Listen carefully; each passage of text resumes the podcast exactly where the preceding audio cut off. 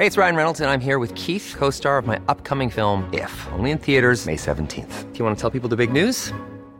All right, I'll do. Sign up now and you'll get unlimited for $15 a month in six months of Paramount Plus Essential Plan on us. Mintmobile.com slash switch. Upfront payment of $45 equivalent to $15 per month. Unlimited over 40 gigabytes per month. Face lower speeds. Videos at 480p. Active Mint customers by 531.24 get six months of Paramount Plus Essential Plan. Auto renews after six months. Offer ends May 31st, 2024. Separate Paramount Plus registration required. Terms and conditions apply if rated PG. Heraldo Radio. La HCL se comparte, se ve y ahora también se escucha. Tarde a tarde, lo que necesitas saber de forma ligera, con un tono accesible. Solórzano, el referente informativo.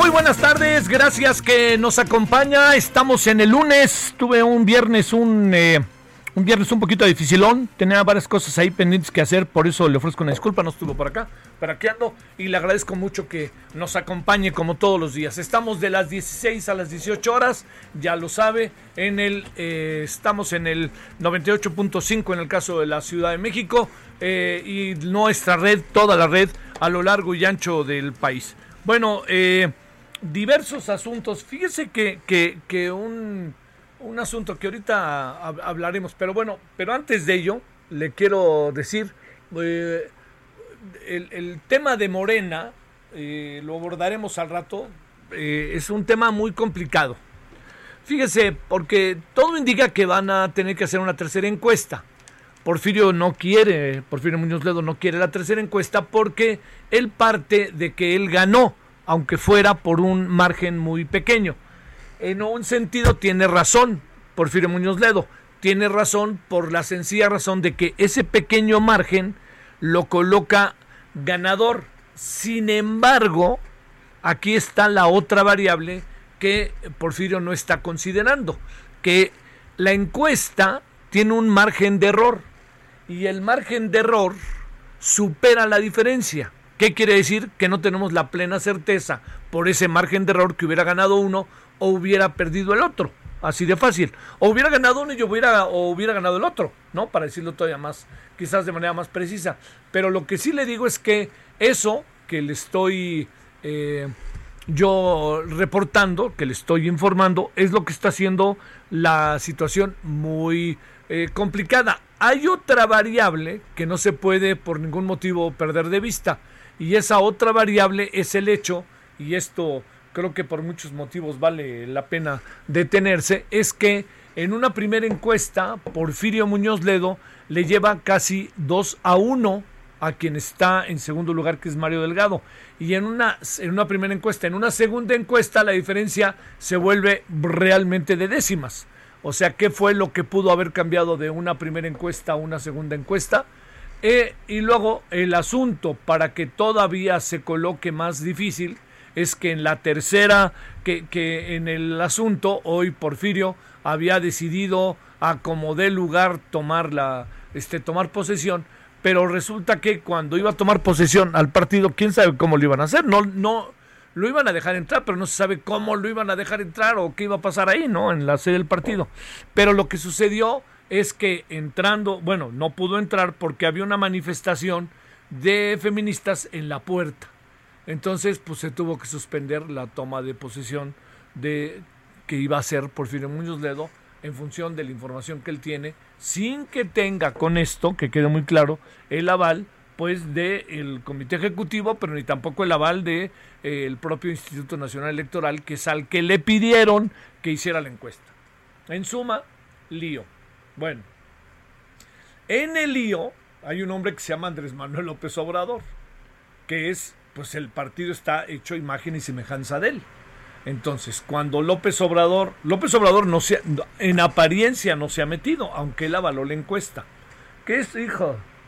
Es un método muy, muy complicado el de la encuesta.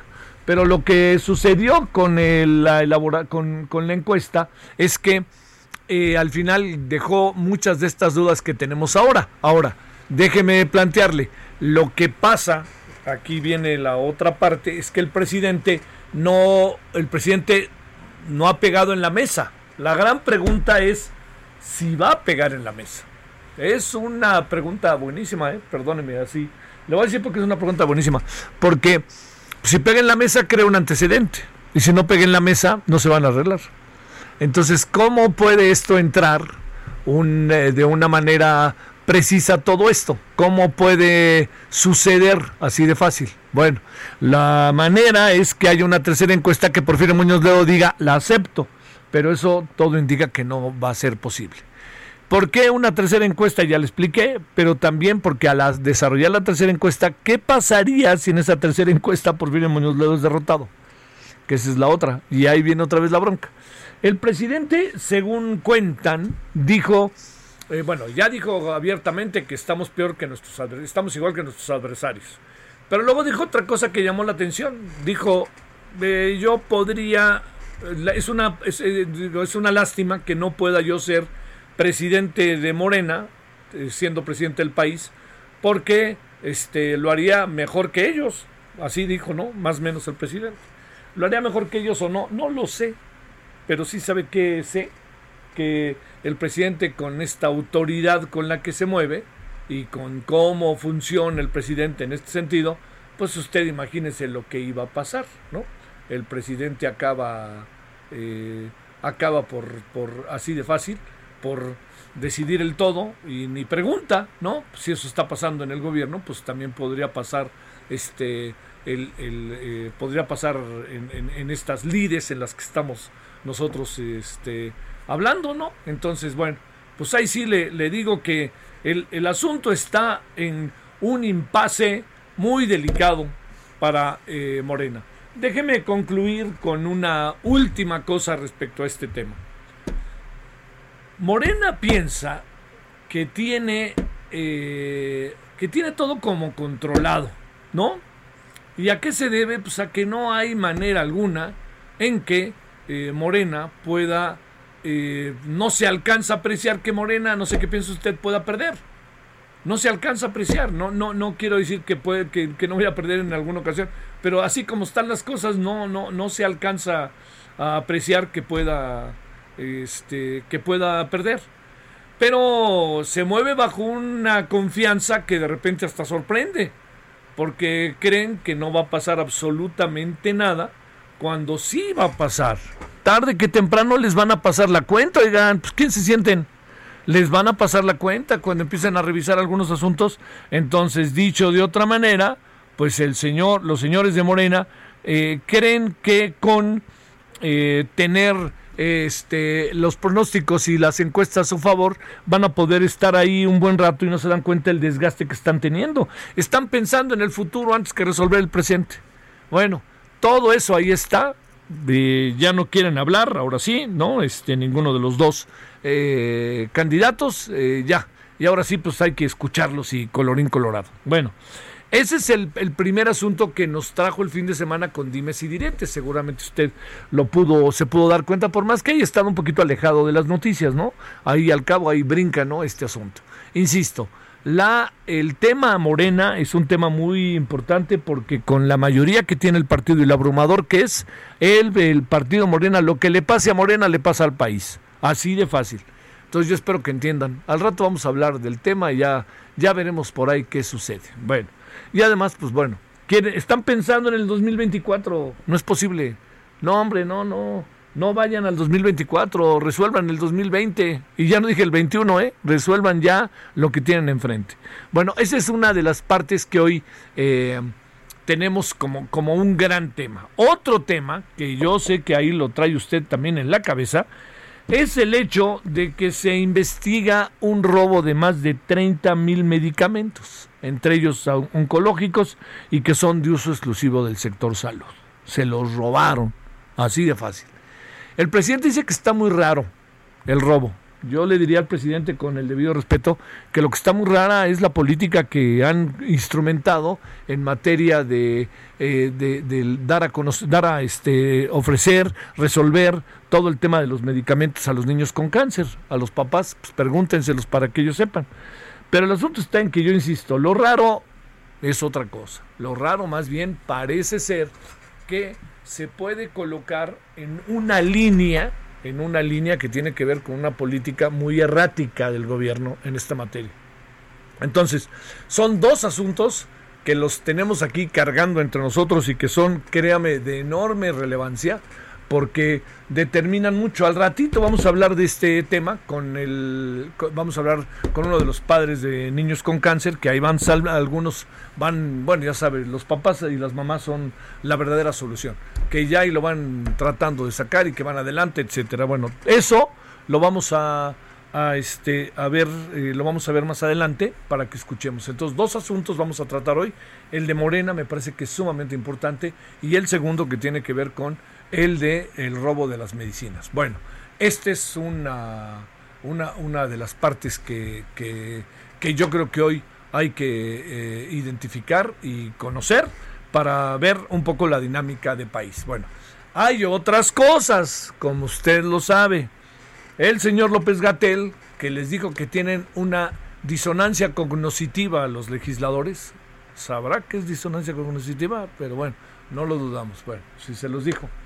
Y los legisladores le dijeron, pues ahora sí que hasta la despedida. Entonces, le hicieron el solo, con toda razón, no respondió, me parió, de las cosas que vi a través del canal del Congreso, una muy muy buena, una participación de la, de la señora Silvana uh, Beltrones, la hija de Manlio Fabio, senadora del PRI, me parece que tuvo una, un planteamiento, se lo digo a mí, me pareció sumamente interesante. Muy, muy, muy, me pareció muy, muy bueno, me pareció muy oportuno y me parece que muy, muy razonado, muy, muy decente ¿no? Si se me permite. O sea, quiero decir que lo hizo de manera muy precisa, muy no, no, no se peleó con nadie y le dijo, oiga, aquí está pasando esto y esto y esto, y a ver, usted no nos está respondiendo y nos tiene que responder. Bueno, al rato tenemos los detalles de por qué pasó lo que está pasando, que eso es lo, lo que aquí tendríamos nosotros que ver. Bueno, vámonos si le parece, le voy a contar algunos de los asuntos que han pasado en las últimas horas, que creo que vale la pena. Bueno, oiga, un asunto más que me parece que este señor Rafael Nadal es una cosa fuera de serie, así fuera de serie. Claro que dicen, lo que pasa es que es la arcilla y ahí en otros no le va tan bien. Ay, chinga. Ha ganado 20 Grand Slams, 3 en arcilla y el resto en las otras, más todos los torneos que ha ganado en, en, pasto o ha ganado en este en la en, la piel, en, en, la este, en el piso duro, como le llaman, ¿no? En cemento. Así que no, no, no, no. Yo creo que si quieren pues este menospreciar que es muy dado de la condición humana a veces pues este este no es el caso no es me acuerdo salvando las distancias cuando decían que el chicharito no era muy bueno porque nunca metió un gol fuera del área pues, no marchen palabra no si se trata de que los meta si los mete fuera del área con la nalga o con lo que fuera cuenta con la cara con la nariz cuentan o no pues eso se trata aquí digo, salvando las distancias, si se le quiere ver peros a la vida, es facilísimo encontrárselos. Y más si no hay, si, si, no se tiene actitud, diría yo. Bueno, pero qué maravilla el señor Nadal, además siempre manteniendo una sencillez que no hay ser nada fácil, porque estar medio, también en algunos momentos como en un hartazgo, pero hartazgo propio de todo lo que tiene que hacer y cotidianamente. Y lo otro es que los Lakers de Los Ángeles se coronaron en el básquetbol. Es una muy buena noticia para la ciudad de Los Ángeles. Ha estado medio batallada la ciudad de Los Ángeles. Pues para Kobe Bryant, que también ya sabe murió en un accidente, que era la gran figura ya retirada de los Lakers, pero sabe también que, que, para la ciudad, la, la, ciudad festejó y hubo uno que otro, este, pues ahí encontronazo con la policía, por fortuna no ha pasado mayores. Eh, allá en el Staples Center, que es donde juegan los Lakers, rápidamente pusieron un dispositivo para evitar que pasara algo grave y pues, pues afortunadamente no, no hay indicios de que eso pase. No sé si van a desfilar, porque allá en el desfile es cuando se ponen las cosas medio rudas, diría yo. Bueno, oiga, aquí andamos, son las 16 con 14 en la hora del centro, estamos el Día de la Raza, otro tema que tenemos el día de hoy. Yo no sé si decirle Día de la Raza, ¿Día, de qué le decimos, no? Bueno, yo me pregunto, este, ¿tiene sentido quitar la, el monumento a Cristóbal Colón? Este, dicen que lo quitaron para arreglarlo. Pues, ¿cuál arreglarlo? Me lo quitaron por lo que podía pasar hoy. ya no hubo ni manifestación. Pero hay que, hay que ver, ¿eh? hay que ver en verdad exactamente ese tema, porque vamos a seguir, esto va a ser interminable, todos los, los, ahora sí que le diría yo, este, los miles, no exagero, en todo el país, cientos si quiere, de, de monumentos que hay a personajes que hoy están siendo cuestionados en función de la historia. Ya ve, el presidente le pide a su mujer que vaya a Europa para traer hasta el penacho de Moctezuma. Pues ahora sí que, ahora sí que déjenme ver, lo dudo, pero bueno, todo esto en la mesa, en la mesa de debates y discusión de estos días. Bueno, vámonos entonces ahora sí, 16 con 15 en hora del centro. Le vamos a contar algunos de los asuntos. Le adelanto, vamos a hablar sobre el tema de, de Morena, vamos a hablar del robo de los medicamentos. Vamos a tener varios temas el día de hoy para que usted esté acompañándonos. Bueno, vamos eh, eh, entonces con ello. Solórzano, el referente informativo.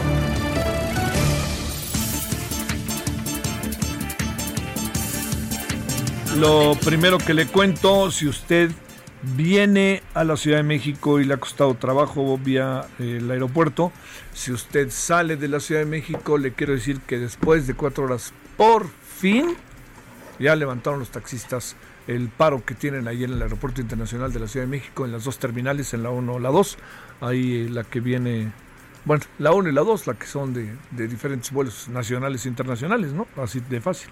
Bueno, entonces ya lo levantaron por si va para allá, este, ya sepa que pues lo único que es el remanente del relajo, ¿no? Que eso va a estar ahí seguramente. El gobierno federal investiga el robo de más de 30 mil medicamentos, entre ellos oncológicos, y que son de uso exclusivo del sector salud. Esto lo informó el presidente López Obrador, quien señaló que los medicamentos fueron traídos desde Argentina. El fin de semana, la Comisión Federal para la Protección contra Riesgos Sanitarios reconoció el robo de 37.956 piezas de medicamentos oncológicos de los almacenes de la empresa Novak Infancia SADCB, ocurrido desde el pasado 7 de octubre. O sea, lo supimos estos días, pero ya lleva una semana, bueno, cinco días, pues. Bueno, de acuerdo con la alerta sanitaria de Cofepris, los medicamentos robados fueron fabricados por el laboratorio Chemex SA y distribuidos por Novak que estaban en la mira por parte del gobierno, lo que son las cosas. El candidato a la dirigencia del partido Morena, Porfirio Muñoz Ledo, canceló hoy lunes el acto en que se autoproclamaría presidente legítimo de Morena debido a que un grupo de mujeres feministas, quienes lo señalan de presunto acoso, se manifestó en la sede del partido, le digo, no, una singular manifestación en redes sociales, el diputado federal acusó a su rival en la contienda, Mario Delgado, de ser el responsable. También demandó el cese de hostilidades y la inversión multimillonaria en la vida del partido. En las instalaciones del partido, en la calle de Chihuahua 216, los inconformes clausuraron de manera simbólica este lugar. La Secretaría de Salud confirmó el primer caso de un paciente con COVID-19 e influencia estacional H1N1, las dos cosas. ¿eh?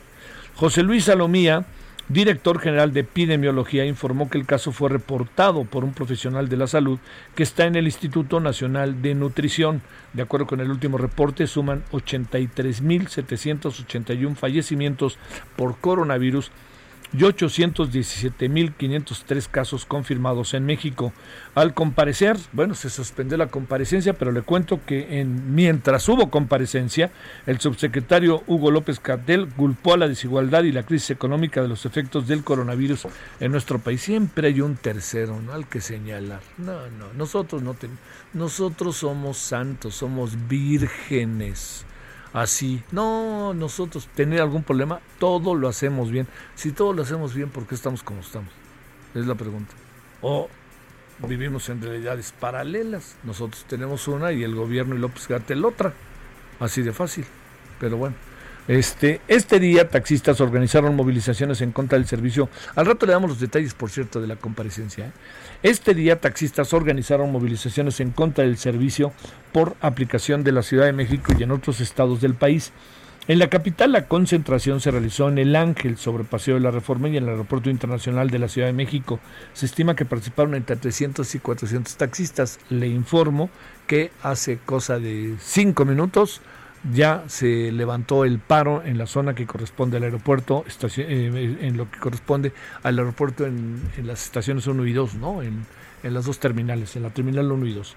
La madrugada del sábado fue desmontada la estatua, ah, este es otro de los temas, eh, la estatua de Cristóbal Colón ubicada en Paseo de la Reforma. Dicen que para su limpieza y restauración, qué casualidad, ¿no? Cerca del 12 de octubre, ¿quién les va a creer? Bueno, el retiro coincidió con la convocatoria hecha en redes sociales por colectivos para tumbar la estatua este lunes 12 de octubre, el día del descubrimiento de América entre comillas, por supuesto. Al respecto, esta mañana el presidente López Obrador llama a que se resuelvan las diferencias ideológicas de forma pacífica y que no se les quiten con las estatuas de Cristóbal Colón. Mientras este, le insisto que la esposa del presidente está pues pidiendo toda una serie de cosas que traigan al país de allá, lo que incluye el penacho de Moctezuma. ¿Usted qué, qué piensa? Bueno, le cuento además que el robo de gas LP generó pérdidas por 13 mil millones de pesos en 2019. Esto lo señaló el presidente de Amex Gas, Carlos Serrano, quien dijo que ante los operativos en Pueblo y Veracruz, los guachicoleros han migrado a estados como Querétaro, Hidalgo, Guanajuato y Estado de México. El Festival Corona Capital, el gran festival de años con año, pues ahora sí que no hubo de otra que, pues, que posponerlo hasta el 2021 el tema, pues la pandemia, ¿no? No hay que darle vuelta. Lo, hoy se informó a través de los organizadores del encuentro. En un breve comunicado se indicó que se tomó la decisión porque lo más importante es salvaguardar la salud de las personas. Ya ahí sí es un contacto directo, todo el tiempo están unos con otros y se están abrazando. Pues de eso se trata también los conciertos, entonces a ver qué, a ver en qué quedamos ahí. En la última década ingresaron de manera ilegal a México entre 2.5 y 3 millones de armas de fuego. Gran parte se encuentra en manos de las bandas del crimen organizado. Esto lo señala un diagnóstico realizado por la Secretaría de Relaciones Exteriores. El reporte muestra que el 70% del arsenal ha entrado ilícitamente a nuestro país por Estados Unidos y 30% proviene de cinco países de Europa, entre estos Alemania, Austria, Bélgica, Italia y Rumania. La tarde de hoy, Donald Trump encabezará en Florida su primer meeting de la campaña a solo unos días de haber sido dado de alta tras su contagio de COVID, confirmado el pasado primero de octubre. En una entrevista previamente en la cadena Fox News, el señor Trump así dijo, ya soy inmune al COVID, que estoy en buena forma y que es totalmente negativo al coronavirus. Hasta el momento la Casa Blanca no ha aportado pruebas médicas, aunque se ha publicado una carta redactada por el médico del presidente diciendo que Trump ya no se considera un riesgo de transmisión para otros. Apenas el fin de semana, Trump encabezó lo que fue llamado un evento oficial con simpatizantes en la Casa Blanca. Híjole, sabe que, este, bueno, y a dónde va Trump, como Trump ya le dio y se, se presume que al que ya le dio no le vuelve a dar, cuestión que no está del todo comprobado, pues va a estar Trump en todos lados entonces habrá que ver qué hacemos, ¿eh? Porque las posibilidades de contagio, pero sobre todo porque envalentona también a, a sus furibundos seguidores, ¿no? Bueno, los economistas estadounidenses Paul Milgrom y Robert Wilson ganaron hoy el Nobel de Economía por las mejoras en la teoría de subastas e invenciones de nuevos formatos de subastas. Esto lo dijo la Real Academia de la Ciencia Sueca. El galardón es el último de los premios Nobel anunciados, mismos que serán entregados, le recordamos, el próximo 10 de diciembre allá en, en Suecia. De acuerdo con la ONU, el cambio climático es el principal responsable del aumento de las catástrofes naturales en el mundo en los últimos 20 años, que mataron a más de 1.2 millones de personas. Un informe de la Oficina de Naciones Unidas para la reducción del riesgo de desastre señala que entre 2000 y 2019 se registraron 7.348 desastres naturales en el mundo con un costo evaluado en 3 billones de dólares, es decir, cerca de dos veces más que entre 1980 y 1999. El jefe de la oficina de la presidencia de la República, Alfonso Romo, alertó de terceras personas que se han hecho pasar por él y por miembros de su equipo de trabajo para solicitar aportaciones monetarias o en especie para diversos fines. A través de un comunicado expresó que entre las funciones de esta oficina no se adscribe la solicitud de algún tipo de aportación. Así que al señor Romo le están ya, ya, ya están, están hablando en su nombre para sacar una lana.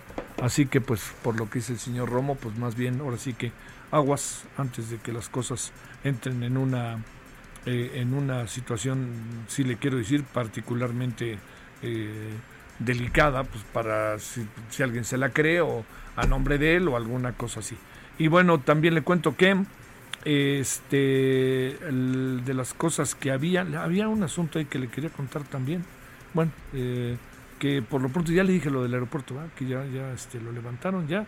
Bueno, pues en, eso estamos y hay, hay diferentes eh, temas. Hoy, hoy en la noche vamos a, vamos a hablar, ¿sabe que Vamos a continuar como lo hacemos los lunes con el representante del Partido Demócrata y el Partido Republicano en México, que estarán con nosotros en una mesa, como lo hacemos los lunes. Ojalá nos acompañe. Va a ser como eso de las 9.35, ahí en Heraldo Televisión. Vale, oiga, vale la pena, ¿eh? Porque en verdad que elevan el nivel del debate y se dicen sus cosas, ¿no? Este, tanto Krisha como el señor Larry Rubin. Bueno, aquí andamos agradeciéndole que nos acompañe. Espero que haya pasado un buen fin de semana. Ya hay que echarse a andar. Llovió fuerte en algunas zonas de la ciudad, pero ya dejó de llover. Pero aquí andamos. El referente informativo regresa luego de una pausa. Heraldo Radio.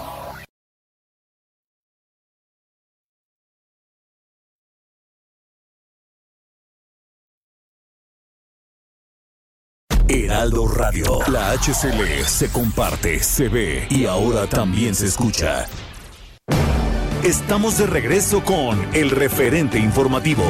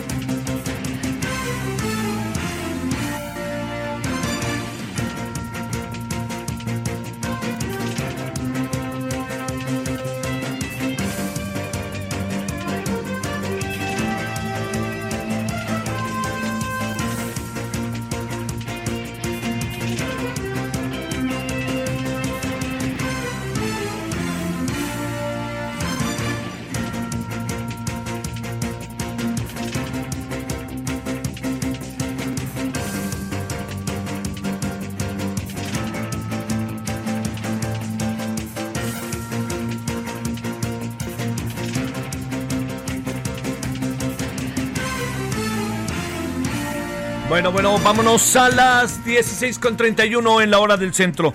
A ver, ¿qué ha pasado con los morenistas? Bueno, a ver, Nayeli Cortés, cuéntanos cómo ha sido tu peregrinar el fin de semana y el día de hoy con ellos y ellas. Adelante, Nayeli.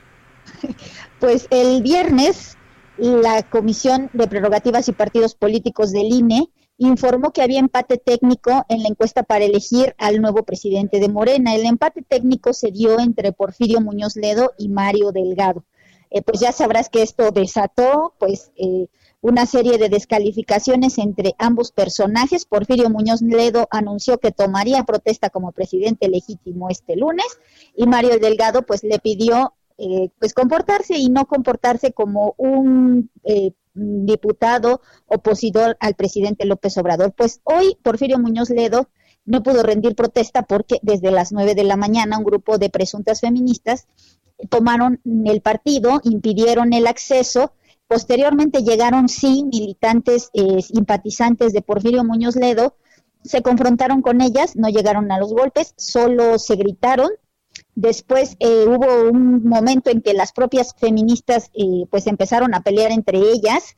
Eh, justo en esos momentos pues también nos enteramos, empezó a circular un mensaje de WhatsApp de atribuido a la diputada Ángeles Huerta, que es cercana a Mario Delgado, en donde se veía la convocatoria a que estas mujeres pues acudieran aquí a la sede del partido a clausurarla e impedir lo que dijeron pues sería la toma de protesta de un acosador. Mientras los gritos entre uno y otro grupo eh, pues transcurrían, Javier, eh, hubo una conferencia de prensa virtual con Porfirio Muñoz Ledo.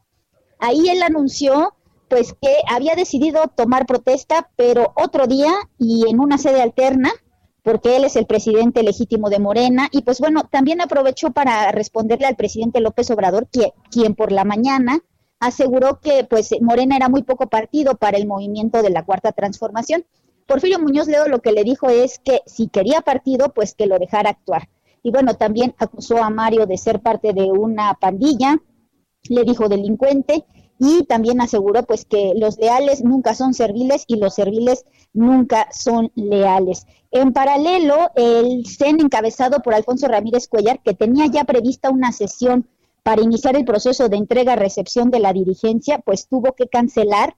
Lo que sí anunció Ramírez Cuellar es que haría un llamado oficial a la institucionalidad y que el Comité Ejecutivo Nacional pues definiría una serie de medidas pues para tratar de llamar al orden a todos los aspirantes y grupos que se están disputando la dirigencia.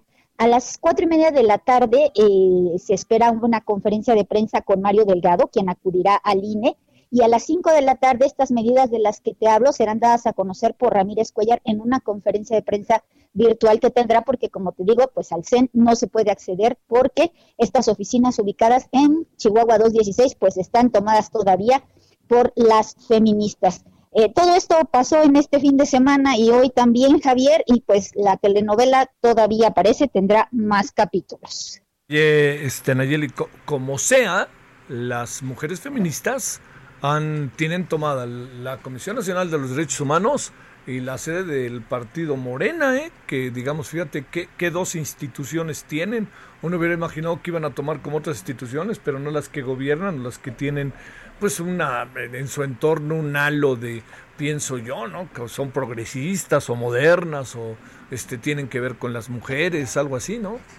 Así es, la defensa de los derechos humanos y también las causas feministas pues habían formado parte de la agenda de Morena y pues como bien dices, resulta sorprendente y paradójico que ahora sea este grupo quien se esté confrontando directamente con Morena como partido y también con una institución eh, que finalmente está encabezada por Rosario Piedra, que es alguien pues afín al presidente López Obrador. ¿no? Bueno, pero ya viste lo que declaró hoy en Universal Rosario Piedra, ¿no? bolas, ¿no? Que o sea, estaba la Comisión de Derechos Humanos hizo para como parte del gobierno, ¿no? Y, yo me imagino, oye, ¿qué pensarán Ayeli todos los que han pasado por ahí? ¿Qué pensarán, eh?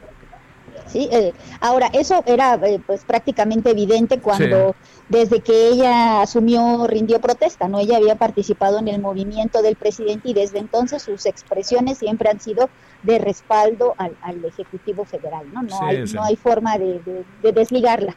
No hay engaño como quien dice mi querida Nayeli. Así es, así es. Justo por, justo por eso la oposición no quería que rindiera protesta. Gracias, te mando un saludo. Igualmente, Javier, buenas tardes. Gracias. 16 con 36 en la hora del centro en este 12 de octubre. ¿Cómo la ve? Hoy. Solórzano, el referente informativo. No, busquemos entender lo que pasa en Morena, si es posible entenderlo. Alguien que es de la izquierda como forma de vida, de toda su vida, este, es quien puede pues bueno, tratar de desmenuzar, tratar de que entendamos qué pasa, ¿no? No es otra cosa, ¿no? Es ver y sobre todo cuál puede ser el desenlace. Eh, Marco Rascón eh, está con usted y con nosotros. Mi querido Marco, ¿cómo has estado? Bien, mi querido Javier. Un saludo. ¿Sí, me escuchan bien? Muy bien, pero a ver, espérame, vamos a tratar de fijar bien la llamada, porque sí, este, creo que estaba por ahí, seguramente andabas con la con, con, a ver, ahí nos escuchamos mejor ahí, Marco. Ahí, ahí nos estamos escuchando. Perfecto. a ver, yo te, a ver, ¿por dónde empezamos? Este, ¿te sorprende en algo la bronca entre Mario Delgado, eh, el señor Porfirio Muñoz Dedo y el presidente como espectador? ¿O qué, qué, qué piensas? Bueno, yo creo que es algo que ya se, es una crónica anunciada, creo que empezó desde, desde el maltrato a Porfirio, creo que que ha sido constante prácticamente desde que, uh, uh, terminó lo que fue su presidencia al frente del, de la Cámara de Diputados. Y, en ese sentido ha sido, eh, pues, eh, algo que me imagino, conociendo a Porfirio, algo que lo ha herido eh, mucho. Él incluso frente a cierta reforma, ya como un diputado más de Morena, le pidió este, públicamente al presidente que eh, una cita pues para poder hablar de los temas del, de que estaban llegando al legislativo mm, básicamente en la misma línea priista de un fax track, de que aquí no se le cambia ni una coma. Y, y, este, y el presidente parece que le, bueno, le, le contestó públicamente en una mañanera que no tenía tiempo de recibir, ¿no? Al hombre que, que pues eh, es el hombre de las transiciones de México, digo, desde 1988, Porfirio ha sido una constante en, su objetivo, en sus metas, en la idea de la transformación del país, y en ese sentido creo que es el, el eh, ya en todo lo que ha expuesto de lo que debería ser Morena, pues es el más contemporáneo y el que podría darle una cierta coherencia a todo eso que fue una, este, pues un, un conjunto de, de pedacería y de retazos de todos los eh, de todas las tintas políticas ideológicas intereses económicos así como está Alfonso Romo que es pues del grupo Monterrey que se considera casi el heredero de Eugenio Garzazada está Rosario Piedra en la Comisión de Derechos Humanos diciéndose la mujer del presidente y que de alguna manera pues tuvo que ver con los hechos donde murió Eugenio Garzazada y sin embargo, y bueno, esa es la nueva unidad nacional inventada. Sin embargo, eso no tiene coherencia. Y una gente que creo que, pues, eh, eh, conceptualmente, como un socialdemócrata que ha querido hacer una reforma del Estado de, para el país desde tiempos eh, que fue fundado el propio PRD, desde 1988, pues hoy ya lo pasaron a, descalificar por el tema de la edad. Sin embargo, yo creo que por el pensamiento, por, por las propuestas, por la, el ideario propiamente de, de, Porfirio, pues es el más joven de todos los candidatos, incluyendo de Gibran y este Mario Delgado. Y Mario Delgado creo que es pues un, un resultado de una cantidad de intereses que vienen pues desde el salinismo, particularmente y precisamente eh, a través de, una figura como Marcelo Ebrard y que sin embargo pues están vendiéndole una esto que dice Porfirio que no le falta razón eh, en la idea del, de una plataforma de servilismo más que de, de coherencia y de trabajo. Ahora, sea quien sea, creo que el, el problema de Morena pues es irremediable. Si ahorita están en esto, Imagínate nada más, o imaginémonos, y que, lo imaginen todos nuestros los radioescuchos, los que nos están escuchando, cómo va a ser la elección de cada uno de los candidatos a diputados. No, hombre, no. Presidencias municipales. Presidencias municipales, gubernaturas, etcétera. ¿Con qué orden, con qué coherencia? Tiene que ver un poco con esta idea de ultracentralizar y creo que en esa parte de centralizar están paralizando y están destruyendo. Y eso es obra directa del presidente de la República. O sea, porque ha querido jugar a, a, esa idea del gran elector y así le está saliendo. Oye, eh, a ver, de este, eh, bajo tu experiencia, Marco, ¿Quién supones que mandó la manifestación de hoy más allá? Fíjate, son de nuevo mujeres, eh, hay señalamientos a Porfirio Muñoz Ledo por abuso, en fin, este, y ya se quedaron ahí en, en Morena. Va, va a saber cuándo. Eh, el día de hoy que iba a ir Porfirio a tomar posesión como fuera, ya sabes, era uno y otro. ¿Qué piensas eh, de esto? No, pues bueno, ahora yo creo que es un, un artificio. Las feministas sí tienen que, que este, eh, un poco hacer una reflexión y, y, estoy hablando del movimiento feminista en general, de ser utilizados ahora pues para una para reventar una situación eh, interna muy interna dentro de dentro del partido gobernante creo que eso eh, pues las yo creo que descalifica y pone en duda entonces gran parte de lo que han sido pues las destrucciones del, de la infraestructura pública, de muchas cosas, o sea, que se han realizado en nombre del, del feminismo. Este, hoy eh, con esta idea se politiza de, de la mala manera en, dentro de un pleito interno de lo que es Morena y se reduce gran parte de todo lo que son las causas justas de por la igualdad de las mujeres, eh, pues a una eh, dentro de una lucha interna.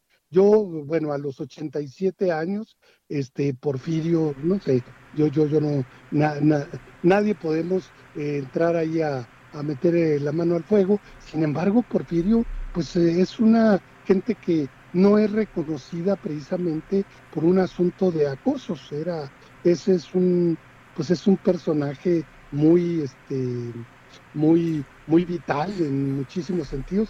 Y a los 87 años es, eh, o sea, el hecho que esté dando esta, esta batalla y que le esté respondiendo su partido de esta manera, acusándolo de anciano, viejo, cualquiera que, que acusa dentro de la política alguien de anciano, pues que ponga las barbas a remojar porque para allá van y a ver si llegan.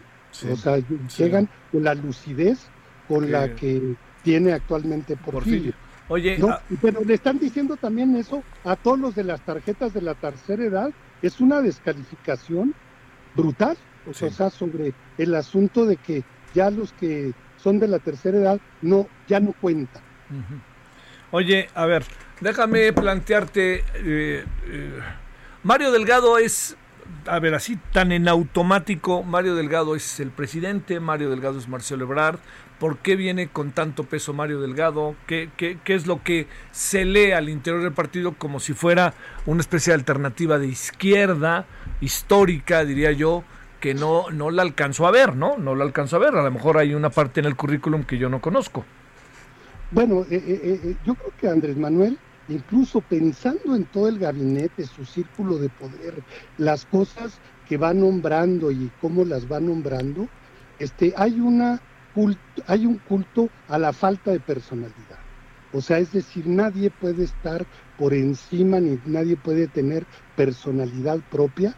Y el asunto es si está eh, hoy ahí involucrada la decisión presidencial a favor de Mario Delgado, pues eh, de alguna manera es, eh, pues van a una, a, una crisis cada vez más severa y creo que lo que viene, que va a ser ya todo el proceso electoral del 2021, esto pues se les puede revertir internamente porque no es una gente que genere consenso y que el mismo método creo que está sumamente cuestionado por los mismos morenistas, están profundamente divididos. Y entonces esto que ahora es como su maldición, botellita de Jerez, todo lo que digan será al revés, y entonces ya la polarización que sembraron, pues ahora se le está revirtiendo adentro mismo de lo que sería su propia trinchera y ya se empezaron a pelear dentro de su trinchera. El asunto es, prácticamente están trabajando la expulsión de Porfirio Muñoz Ledo. Sí, esa es la impresión también que tengo. Oye, a ver, si el presidente participa, porque participa, pero si no participa no se va a resolver, ¿no?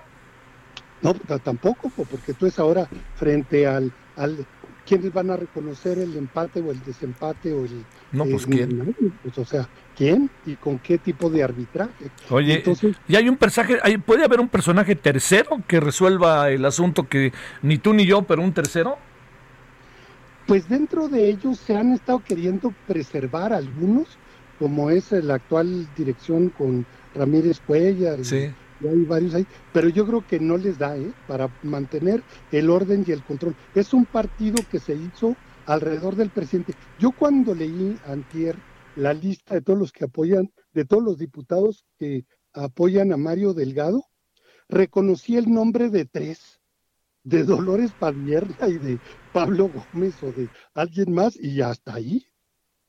O sea, el asunto de cómo las consecuencias de la elección por la tómbola y buscando de que fuera gente que sin ningún tipo de raíz y sin ningún tipo de historia, únicamente obedecen pues a la figura presidencial, pero la figura presidencial dice que él no entra, pero sí entra, pero seguro está operando, y luego, y los otros actores que cada vez están más desprestigiados, uno es Jacob, el otro es, eh, este, bueno, eh, los, eh, los que hasta le piden que, que ya le ponga a Estados Unidos eh, mexicanos de López Obrador a, al país, no sé. Sí, claro. Villahermosa de López Obrador, algo así era, ¿no? También. Oye, a ver, déjame decirte, ¿el presidente tiene el escenario que quiere o se le está complicando? Yo creo, él tiene una, eh, él nunca ha creído en su propio partido. Cuando fue presidente del PRD, fue el principal, este, que hizo todo por destruir y por desunificar al propio PRD. Todo el proceso de unidad que se sembró en 88 con Cuauhtémoc y con Porfirio, Andrés Manuel entró a dividir. Recordemos cuál fue la elección de Amalia García y Jesús Ortega. Terminó exactamente igual como la, lo que estamos viendo ahorita. Empatado, este, una cuestión de reclamos, y ahí se fueron y ahí se fueron un buen rato hasta que supuestamente surgió la candidatura de unidad que era Rosario Robles y que obviamente tampoco este, resolvió el eh, resolvió el asunto lo de la crisis de identidad y de y de legalidad dentro del propio PRD. Y ahora exactamente van a quedar con un cuestionamiento de ilegalidad, porque entonces esta, eh, eh, este escenario son muy de de las cosas que ha sembrado Andrés Manuel, pero no únicamente para su partido, no únicamente a la izquierda, a la que ha convertido o convirtió en el huevo de la serpiente, sino al país mismo. Es decir, frente a Estados Unidos, frente al mundo, es, eh, cada vez eh, nos, lo que estamos reflejando es un país roto, un país con, lleno de rupturas, un país eh, con este de un mal gobierno, un gobierno que, que, se dedica a las ocurrencias como las que hemos estado viendo y donde incluso símbolos tan importantes como los del liberalismo hoy quedan en jaque. Lo sí, que sí, claro. Un papa liberal, o sea, el más liberal, yo creo que el Papa Francisco ha querido ser reconocido como el Papa más liberal y entonces la imagen que le manda a México es de la imagen de, de del ultraconservadurismo, ¿no?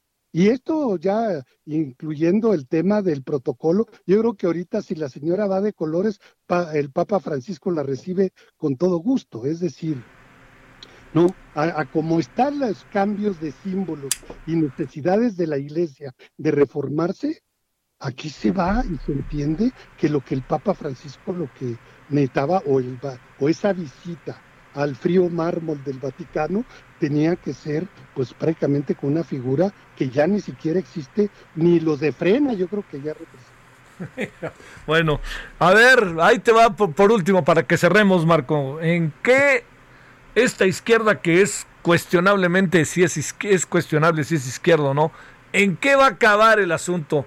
¿Van a correr a Porfirio? ¿Va a ganar Mario Delgado? ¿Va a aparecer un tercero? ¿Va a pegar el presidente en la mesa?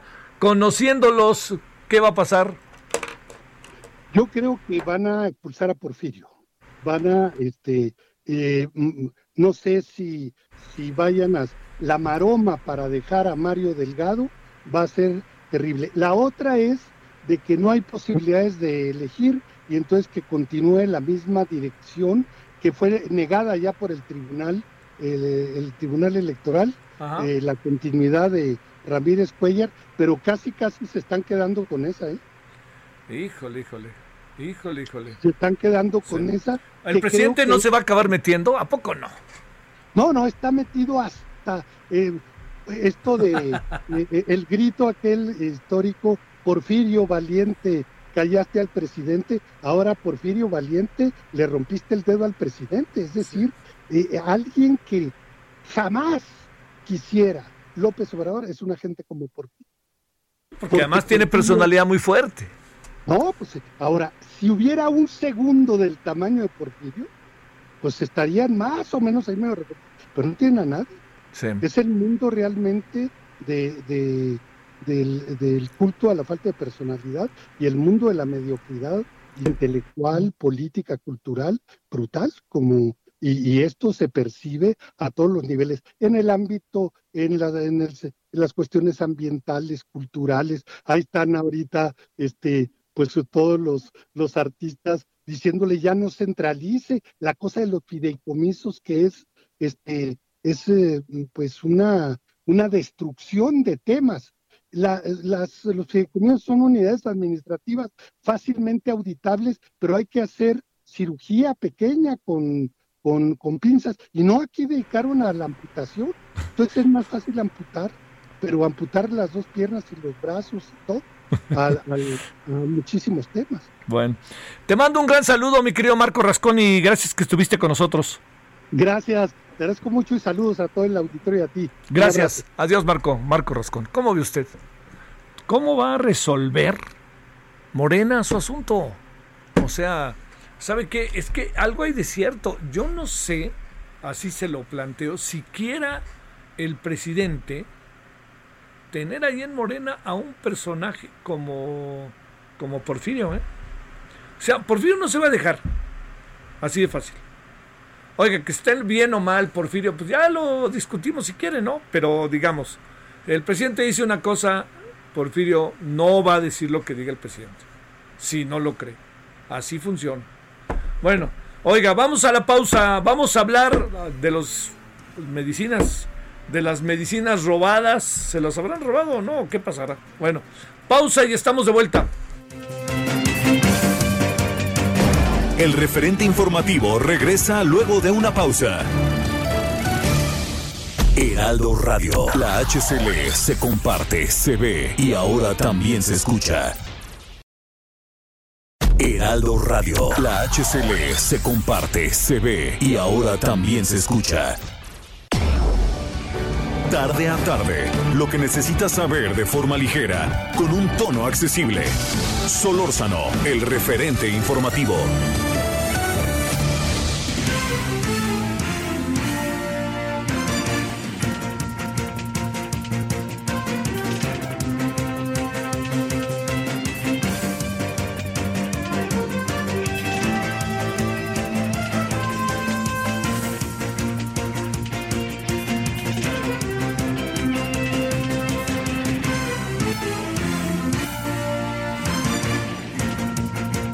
Que son las 17 horas en la hora del centro. A ver, perdonen, amigas, amigos de la República Mexicana, perdónenme, perdónenme, pero lo que sí es este, pues vamos, vamos a entrarle al tema de lo que ha pasado a lo largo del día de hoy en la Ciudad de México con los taxis.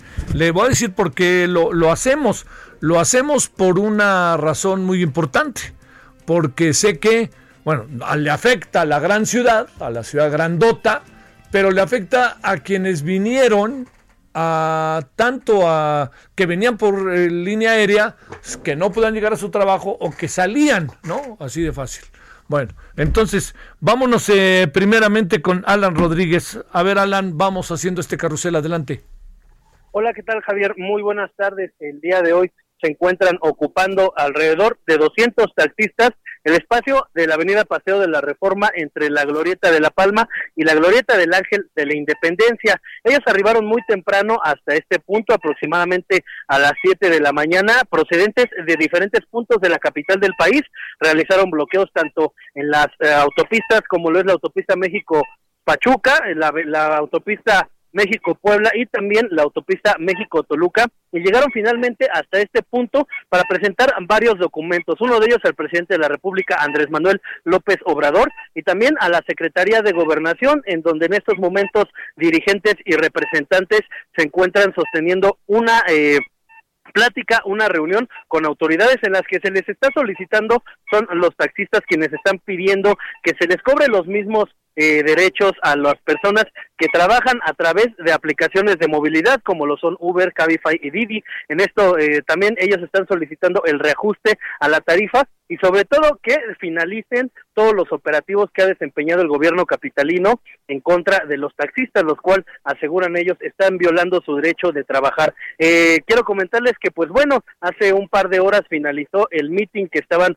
celebrando los taxistas y en este momento únicamente están esperando a que finalice esta reunión y de acuerdo a los resultados de esta será si se determina que se retiran en este mismo día, hoy ya amenazaron con traer casas de campar para mantener un bloqueo, un plantón en este punto. Les recuerdo la ubicación es la Avenida Paseo de la Reforma entre la Glorieta de la Palma y el Ángel de la Independencia. En ese punto se encuentran los integrantes del Movimiento Nacional Taxista.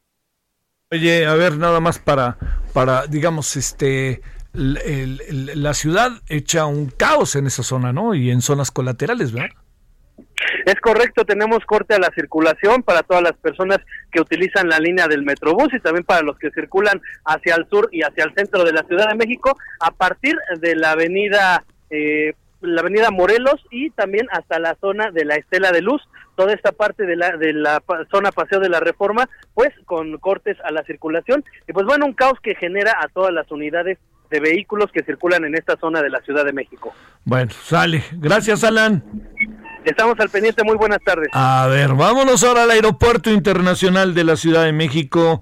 Israel Lorenzana, ¿qué está pasando ahí o qué dejó ya de pasar y qué ha pasado a lo largo del día, Israel? ¿Cómo estás? Javier Solórzano, muchísimas gracias. Es un gusto saludarte. Pues como lo señalas, estuvieron manifestándose durante aproximadamente cuatro horas aquí en la zona del aeropuerto capitalino. Estamos ubicados antes de la entrada a la terminal número uno.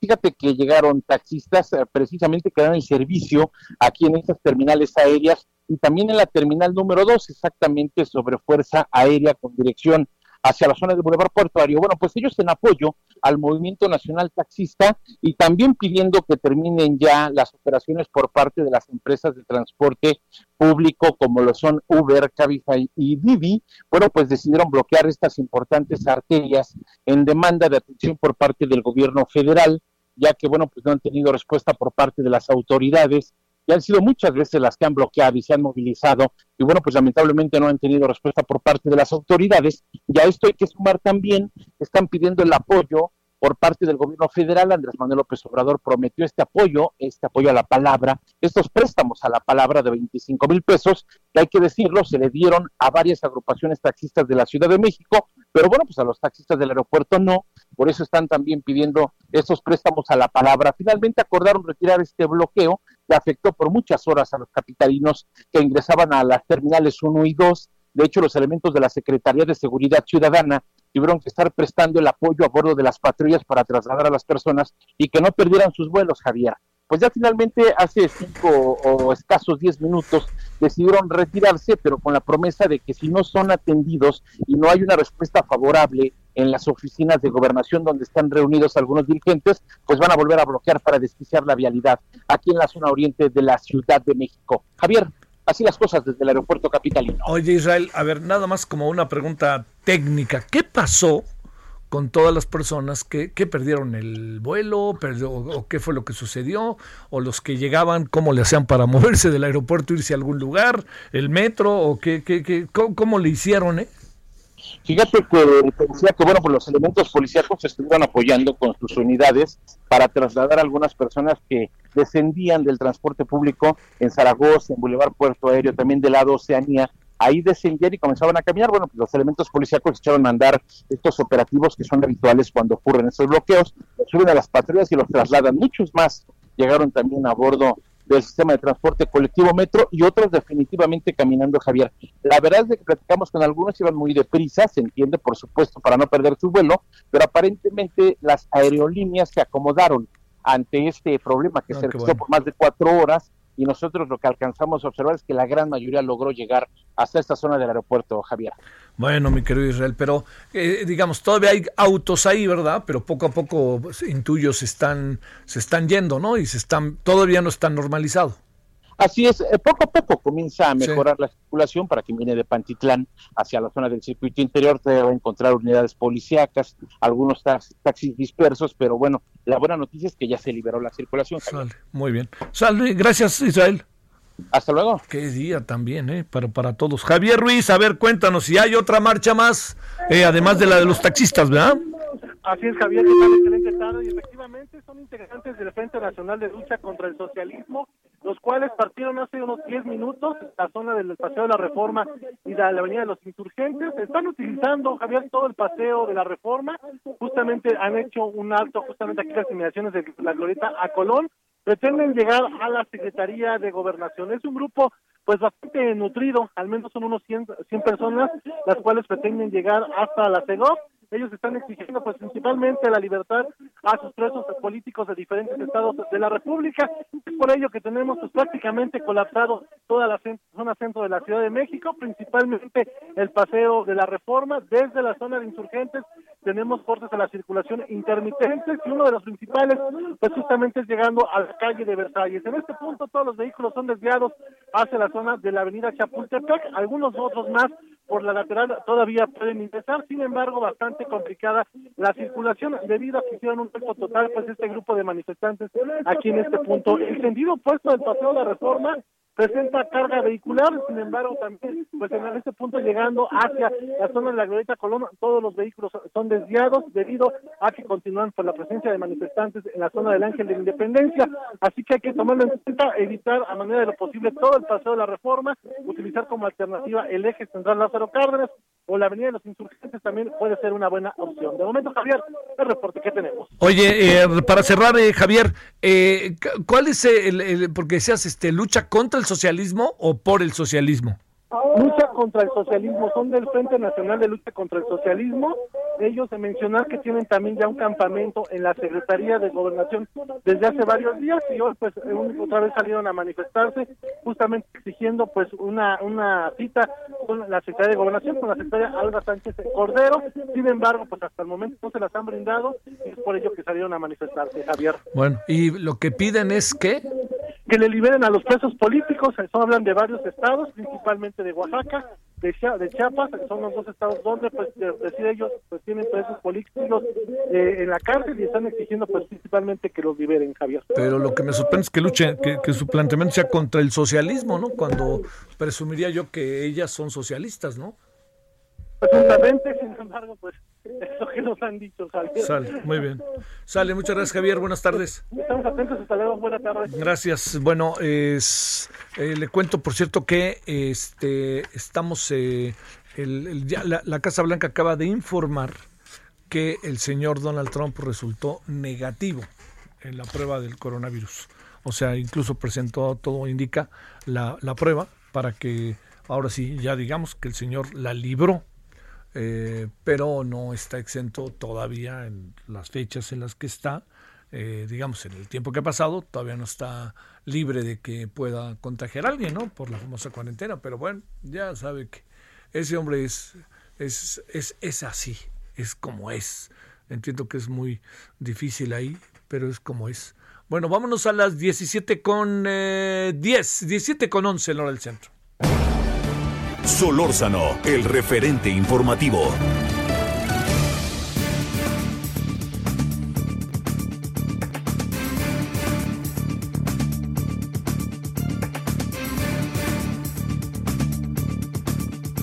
Oiga, vámonos, vámonos. Eh, a ver, ¿qué fue lo que pasó con el muy famoso asunto de, bueno, muy famoso, perdónenme, no lo quise decir peyorativamente, todo lo contrario, con la presumible, el presumible robo de 37.956 piezas de medicamentos para tratar pacientes con cáncer.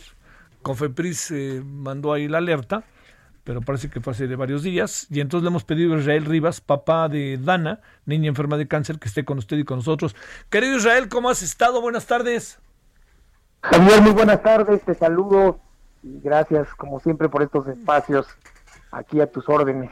A ver, cuéntame, ¿qué supones que pasó con esas medicinas? Híjole. ¿Tú qué crees? Pues se, nos, pues se nos hace muy extraño. Para empezar, ahora ya corrigieron la, la cifra. Nosotros nos dijeron que eran 40 mil dosis de medicamentos los que se habían perdido, Javier. Ajá. Pues ahora que, dicen que son, son 300 menos o de 3 mil menos, algo así. Sí, pues nosotros nos dijeron que 40 mil, que era una tragedia. Nos dieron la noticia ya en Palacio Nacional que desafortunadamente, así nos lo dijeron textualmente, te lo digo, que un comando fuertemente armado había ingresado a las instalaciones de los cuartos fríos de la red fría de estos laboratorios Novak Infancia que le prestan eh, los la red de frío a los al gobierno federal para guardar estos medicamentos que trae de Chemex mm. y que se los habían robado y que pues, Oye, y no esas, esas empresas, esas empresas no eran empresas que estaban en la mira del presidente.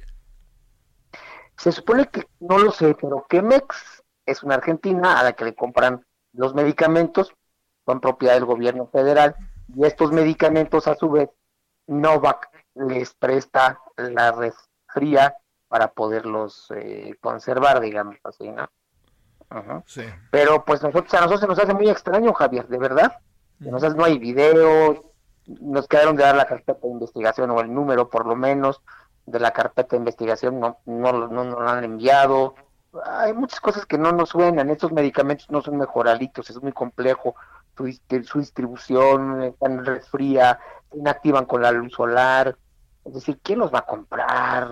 O el ladrón es muy tonto en robarse algo que es muy complejo porque le va a salir más caro el caldo que las albóndigas. Sí, O el gobierno está mintiendo. Sí. Este, O el gobierno, y, y además, dudamos de ellos, Javier, nos han mentido sistemáticamente en dos años. Hoy se cumplen 712 días del desabasto, 711, perdón. Oye, dice el presidente que le suena raro. Pues es que si le suena raro a él, imagínate cómo nos suena a nosotros. A nosotros nos suena rarísimo, Javier. ¿no? Rarísimo. ¿no? A nosotros en verdad nos suena muy raro que lo que está sucediendo, no nos cuadra nada, ¿no? Y bueno, finalmente lo que dijimos con varios papás, bueno, nosotros somos simples padres. Tú, Estado mexicano, garantízame los tratamientos de nuestros hijos. Si te lo robaron, si te, rom- si te rompieron los frasquitos, si no consigues quien te los envase, si los vas a ir a comprar a China, a la India, a Júpiter, a la galaxia vecina, pues ese es tu problema, ¿no? A mí, cúmpleme en tiempo y forma y con calidad el derecho al acceso a la salud de nuestros hijos y todo lo demás, pues es bronca tuya, ¿no? Porque ¿Y qué, y les han dicho de ese planteamiento? pues nada, después de que hablamos el viernes con ellos, pues hay un silencio, ¿no? No nos han ¿Con quién hablaste? ¿Con quién hablaban el viernes? Fue una comisión de siete personas que fue a la Secretaría de Hacienda, concretamente con la oficial mayor, a quien nos dio la noticia, ¿no? La oficialía mayor de Hacienda, a la que nos informó y la Secretaría de Salud y gente del INSABI. Sí, a ver. Eh, a ver, veamos el asunto Israel de dos maneras. Pensando mal, ¿qué supones? Mira, en el oh, punto que se lo robaron a los que realmente lo robaron, pues es terrible. Entonces, ¿en qué clase de país vivimos que se están haciendo cosas tan horribles y poniéndonos de carne de cañón a nosotros? Como supuestamente como dejó medio entrever el presidente, ¿no? Sí. Que son sus adversarios, que puede hacer pues entonces, ¿qué tipo de personas y qué tipo de políticos tenemos en este país de los dos lados, no? Sí. O sea, es para asustarse, para salir corriendo, de verdad, de México. ¿Y pensando bien? Y pensando, digo, y pensando más mal, y pensando Sí. más mal, A ver. Nunca compraron los medicamentos y no los tienen, y esto es una farsa. Ay, eso suena muy terrible. Eh, ¿Presumes que pudo, puede pasar eso a poco? Pues fíjate que es lo que la mayoría de los papás están pensando, no solo yo. Sí. O sea, es lo que la mayoría de los padres saben que la compañía farmacéutica les quedó mal en Argentina, no les dio el medicamento por alguna razón que desconocemos, y pues se les hizo fácil inventar un robo. Porque la presión social además está, es muy fuerte. Oye, pero una cosa de estas, mi querido Israel, tarde que temprano se sabe, ¿eh? O sea, no creo que puede estar tan fácilmente escondida si así hubiera sido. Sí, o sea, o sea, es que es increíble lo que sucedió, Javier, así. Vamos a la literalidad de la A palabra, ver. increíble, no, ver. no se cree, A es ver, de no creerse. ¿Qué pudo pasar? ¿Alguien les abrió la puerta o cómo funciona una cosa de esta manera? Además, supongo que tener esas 39 mil, 37.956 piezas obliga a que las tengas bajo ciertas condiciones y no se te echan a perder, ¿no? A ver. Claro, pero mira, nosotros fuimos a estos laboratorios por ahí de mes de junio, cuando hicimos la huelga de Sí. y, y, y entraron los padres, y bueno, entrar era una bronca, ¿eh? no era tan fácil. La puerta de entrada de este inmenso cuarto frío, donde están en refrigeración, sin luz, porque se inactivan, en la luz tenía eh, una chapa con una clave digital, estas super chapas como de laboratorios de ciencia ficción, así. Entonces, pues bueno, y un montón de seguridad. A mí se me hace muy complejo, la verdad, y violar todos esos mecanismos de seguridad. Ahora dice, no sé si escuchaste por ahí lo que dice eh, alguien de la Fiscalía de la Ciudad de México, que no hay videos internos. Los ladrones tan inteligentes, pues se llevaron el video también, ¿no? Entonces desapareció el video de los medicamentos, nadie los ha visto. ¿Cómo no puedes tú dudar entonces de esto, no? No, no, no, no, no. No, no, no, no, no, Es de no creerse, Carlos. La verdad. ¿Y llega un momento en que medio piensas bien o no? Híjole, es que cuesta mucho trabajo. Sí, sí. De verdad. Sí, sí, sí. cuesta mucho trabajo creerlo. Oye, eh, ¿no les han dicho nada desde el viernes? Desde el viernes nada, ¿no? Y el presidente hoy diciendo que suena raro y nada más que eso. Pues sí, es que si a él le suena raro, a nosotros nos suena rarísimo. Sí. ¿No? Para empezar que existe un robo, ¿no? híjole, híjole, híjole. Bueno, pues este... No sé ni qué decirte, la verdad. ¿eh? No, pues es muy compleja la situación, Javi. Sí, claro. No, no, no, es... Además, sabes que es profundamente delicada, ¿no? Es, eh, bueno, no, no solamente delicada, es gravísima. O sea, lo que puede pasar alrededor de esto, lo que, las, digamos, todo lo que va a pasar con, con ustedes también, ¿no? Con sus hijos. Porque además supongo que es en todo el país, no solamente es para eh, la Ciudad de México, para mencionar un caso concreto, ¿no? Sí, sí, claro, ¿no? Sí, sí o sea,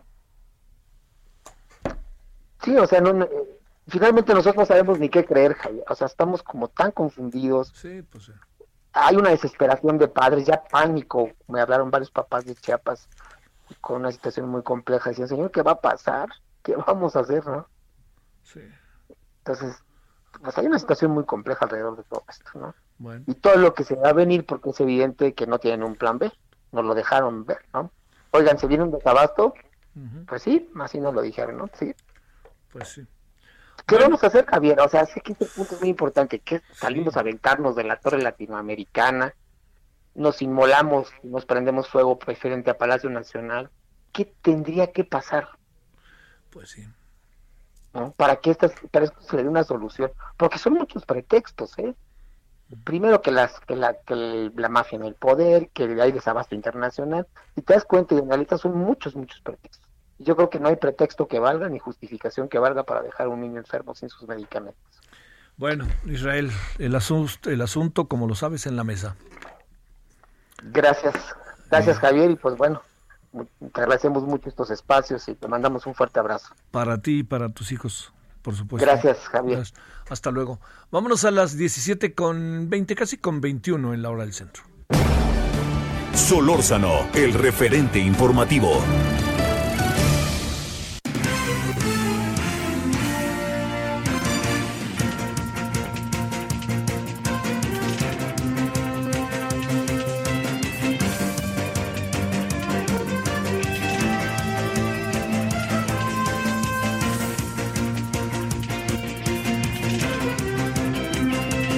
A las 17 con 21 en hora del centro. Francisco Nieto, pues a ver, en la una vez más muy movida mañanera, cuéntanos la historia, Francisco.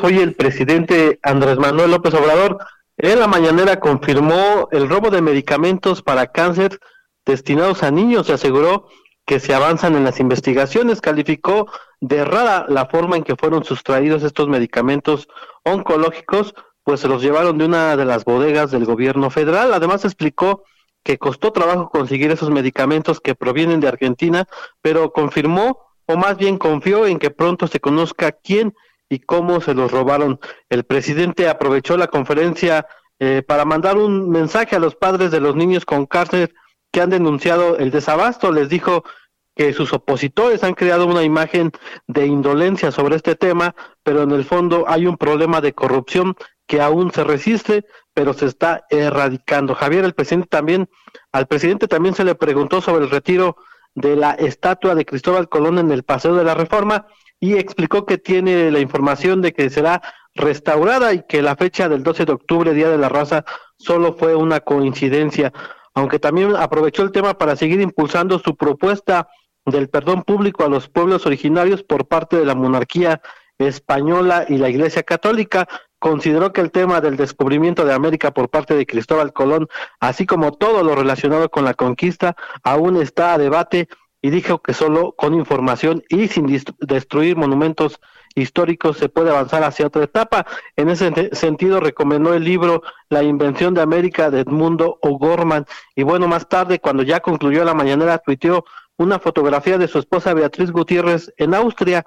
En la foto se le ve junto al presidente de esa nación y el presidente publicó que le recomendó a su esposa que gestionara el retorno del penacho de Moctezuma, aunque consideró que es una misión casi imposible, dado que se lo han apropiado por completo al extremo de que ni a Maximiliano de Habsburgo se lo prestaron cuando nos invadieron e impusieron el llamado Segundo Imperio Mexicano. Pues eso fue parte de lo que sucedió en la mañanera, Javier.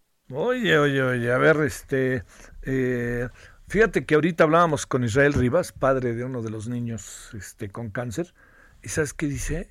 Dice, pues si estoy pensando mal, pues a lo mejor ni las compraron las medicinas, ¿eh? Bolas, ¿eh? Pues sí, el presidente Andrés Manuel López Obrador llamó la atención al calificar este robo como raro, pues dice que eh, se los llevaron de una bodega, pues que estaban este, bajo resguardo y que la forma en que se los llevaron pues causó suspicacia, pero bueno, el presidente por cuestiones de sigilo a, a las investigaciones ya no quiso dar más, más datos, pero insistió en que habrá resultados de esta investigación de estos eh, medicamentos oncológicos. Te mando un saludo, Francisco. Buenas tardes. Buenas tardes, Javier. ¿Cómo ve? Es que lo del robo sí está, pero... A ver, uno supone que son, son digo, primero, son 37.956 piezas. ¿Cómo se las lleva? Y tienen que estar bajo resguardo y tienen que estar bajo ciertas condiciones climáticas. Y luego resulta que ni siquiera las cámaras de seguridad servían. Híjole, bueno, ahí estuvo la duda de un señor que se llama Israel Rivas que dice que, ¿y si no las compraron? Bueno, espero que no haya sido así, ¿eh? Pausa. El referente informativo regresa luego de una pausa.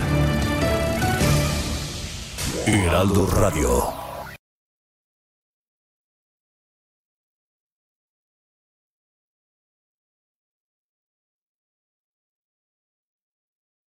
Heraldo Radio.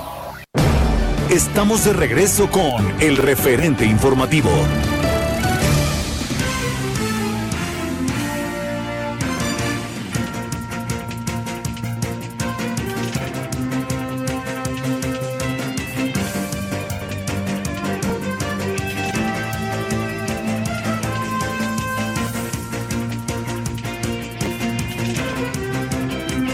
A las 17 con 30 en la hora del centro. Entramos a la media hora final de este lunes 12 de octubre. Iniciamos la semana aquí en el referente Heraldo Radio 98.5 de FM.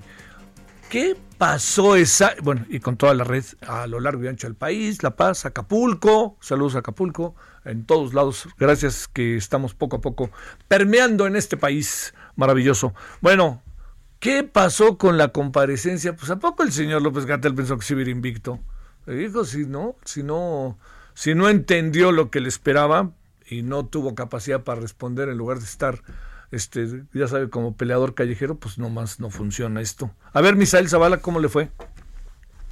Buenas tardes, Javier. Efectivamente, como bien lo comentas, la comparecencia del subsecretario Hugo López Gatel en el Senado fue suspendida luego de cuatro horas debido a que senadores de oposición pues tundieron al funcionario al señalar que es ciego y mienten las cifras de contagios y muertes por COVID-19, así como de vivir en una pandemia color de rosa.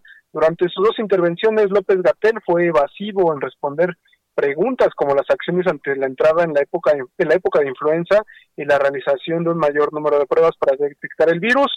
Esto provocó pues que senadores de Acción Nacional, del PRI, de MC confrontaran al subsecretario y le exigieron su renuncia ante los nulos resultados para contener la pandemia. Ya casi en la parte final de la de esta comparecencia que duró eh, alrededor de tres horas con cincuenta minutos, la senadora Lili Telles pues alzó la voz en tribuna y enfrentó directamente a López Gatel con cifras de subregistro de casos y muertes por COVID-19. Además fue constante el señalamiento de que está ciego o miente. Esto es lo que le dijo la eh, senadora Lili Telles. Incluso le regaló un bastón y lo nombró como el pequeño virrey de las camas vacías y los muertos en casa. Esto provocó que los ánimos pues se calentaran, la discusión subió de tono y los senadores morenistas confrontaron a la senadora panista Lili Telles desde sus escaños con gritos como payasa y majadera. En respuesta al subsecretario Hugo López Gatel, eh, más técnico que, que otra cosa, respondió que hay una pequeña minoría centrada en difundir verdades a medias también el subsecretario afirmó que lo increpan diciendo que satisface las expectativas del presidente López Obrador, lo cual pues afirmó, dijo que sí, con mucho orgullo, además de señalar que representa que representantes de una minoría pretenden dar lecciones de ética o probidad cuando el pueblo conoce la historia. Esto ya en un tema más político se metió el subsecretario y bueno, los senadores panistas pues ante esta respuesta del subsecretario pues le hicieron vacío en la Comisión de Salud y bueno, al final la legisladora Marta Márquez, también de Acción Nacional, se acercó al subsecretario y le dio gel antibacterial en las manos y se detuvo justo detrás de él con un cartel eh, que decía exceso de soberbia y exceso de, ineptitud. Esto es una alusión a los carteles, bueno, a las, a las imágenes eh, de los productos que ahora tiene de exceso de grasas y exceso de, de, sobre, de, de azúcares pues esto ya provocó que el presidente de la Comisión de Salud, Miguel Ángel Navarro, eh, tuviera la comparecencia y pues dijo que no hay un comportamiento debido para, eh, para una reunión de este tipo y bueno, canceló ahí ya definitivamente la comparecencia, Javier. Esto fue eh, lo que sucedió aquí en la Comisión de Salud de la Cámara Alta eh, no compareció en el Pleno el subsecretario, pero sí en esta comisión. Además compareció el titular de la COFEPRIS, José Alonso Novelo, quien pues eh, pasó inadvertida su, su, su pues eh, sus explicaciones, porque bueno, todo se enfocó básicamente en preguntas hacia el subsecretario Hugo López Gatel. Oye, una pregunta técnica, a ver, ¿Hubo un momento en que se hablara o que respondiera a la contradictoria información que se ha presentado, al subregistro que eventualmente puede haber, a esta palabra catastrófico que dijo si había 60 mil y ya estamos en 83 mil? A estas cosas concretas, técnicas, ¿hubo respuestas satisfactorias que pudieran ayudar a que a lo mejor ha habido un proceso de información desigual o a lo mejor no hemos entendido y era una buena oportunidad para hacerlo? Nada de eso pasó, ¿verdad? Nada de eso pasó, eh, como bien lo comentas, porque eh, prácticamente en todas las preguntas que lanzó la oposición se le cuestionaba este registro, eh, por qué se ha llegado hasta 80 mil muertes por, digo, 80 mil casos de, de, contagios en el país y en ninguna de las ocasiones que le tocó hablar al subsecretario respondió esto, se iba a una gráfica que tenía él de la curva que supuestamente pues se ha aplanado y no lo sacaron de esta de esta digamos de estas frases que él siempre dice de que la curva pues ya eh, no es una curva es una curva eh, eh, no, no tan pronunciada y que bueno ya tenemos 11 semanas de que está los contagios van a la baja y pues en ningún momento contestó por qué ha habido tantas muertes en el país y tampoco porque tantos contagios, incluso se le cuestionó ya el tema de la influenza, que ya estamos en épocas de, de que se va a, bueno, de que de, la vacunación contra la influenza tampoco respondió a ese tema, y esto básicamente fue lo que provocó la molestia de los senadores eh, priistas, de los senadores de MC, y prácticamente eh, los senadores de Acción Nacional respondieron así, incluso Lili Telles, la senadora por el PAN, también la senadora Marta Márquez por el PAN, ya no le hicieron preguntas al, subsecretario, eh, decidieron quedarse ahí con eh, las cifras que ellas tienen sobre los registros, los temas que han consultado con epidemiólogos y esto fue lo único que eh, ya no alcanzaron, digamos, a cuestionarlo porque dijeron que bueno ya no responde ninguna pregunta de estas el subsecretario y definitivamente pues eh, decidieron dejarla ahí y eh, hacer estos reclamos eh, duros hacia el funcionario público. Bueno, sale, muchas gracias Misael, buenas noches, buenas tardes, perdón. Gracias Javier, buenas tardes. Adiós Misael Zavala, gracias. 17 con 37 en la hora del centro. Solórzano, el referente informativo. Bueno, le agradecemos a Juan José Dávalos López, licenciado en Economía de la Facultad de Economía de la Universidad Nacional Autónoma de México. Juan José, ¿cómo has estado? Gracias, buenas tardes. Muy buenas tardes, Javier Solórzano, y muy buenas tardes al auditorio también. Gracias. Oye, te planteo una sola pregunta. ¿De qué tamaño es el lío? ¿Cómo debemos ver? ¿Cuál es el justo medio de las cosas para entender esto que nos quitan a Cristóbal Colón, esto que le vamos a pedir el penacho de Moctezuma, esto que le pedimos, le exigimos al Vaticano y al gobierno de España que se disculpen con nosotros, todo eso, que no sé, una visión general, ¿cómo ves las cosas, Juan José? Vale, pregunta que esos son temas de, de Congreso que se debieran tratar seriamente. Sí, claro. Mira, en primer lugar, eh, creo que es una polémica no resuelta eh, en términos generales, pero sí hay, hay que tomar una postura definitiva. Yo recuerdo mucho, hay dos historiadores grandes a quienes eh, respeto mucho, uno Edmundo Gorman y el otro em, Miguel León Portilla. uno fallecido en 1995, otro eh, pues en fechas recientes, el maestro León Portilla. El, eh, con motivo de los 500 em, años de lo que se llamó el descubrimiento de América o la llegada de los europeos, etcétera, en la Academia Mexicana de la Historia correspondiente a la de la Madrid, eh, a, la, a la Academia de Historia de Madrid, hubo un debate que pues poco se ha trabajado ese tema eh, se quiso precisamente llegar a un balance. Y en ese, en ese tiempo, con, con Carlos Salinas en el poder y un replanteamiento de las relaciones con España que se reanudaron con López Portillo unos años, eh, una, eh, unos casi 20 años atrás, el, el, asunto era cómo llamar a aquellos, y llamar un encuentro de dos mundos o llamarla o seguir llamando la conquista de, América, de, en fin. Y, la polémica fue grave.